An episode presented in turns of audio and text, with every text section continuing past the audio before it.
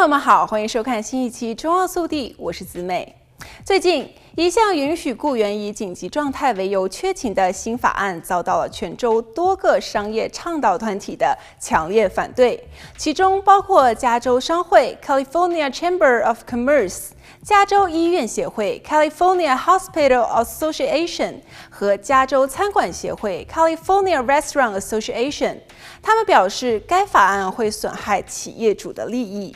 这项 SB 一零四四法案于三月底获得通过，而内容就是，如果员工感到不安全，SB 一零四四法案将允许员工在没有通知的情况下离开工作场所。如果雇主对没有通知他们就不来上班的雇员进行处分，则雇主可能会根据私人检查总长法案受到法律诉讼。该法使得加州劳工能够就雇主违反工作场所的行为提起诉讼。在加州宣布进入紧急状态的例子包括野火、地震、洪水和泥石流，还需要考虑的紧急状况包括人为的紧急情况，比如大规模的枪击事件和恐怖事件。法案提出者表示。工作安全是我们努力为所有加州人提供的基本保护。不幸的是，有些员工被置于脆弱和生死攸关的境地。尽管有紧急危难或者是其他重大紧急情况的威胁，他们仍然需要继续工作。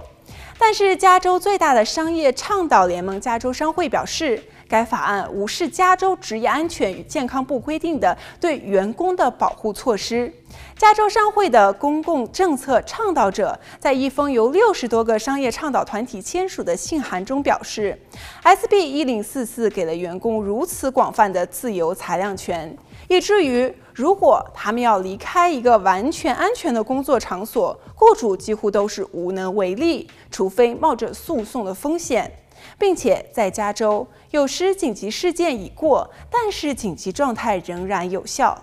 不过，此项法案也得到了几个工会的支持，包括洛杉矶县劳工联合会和卡车司机工会。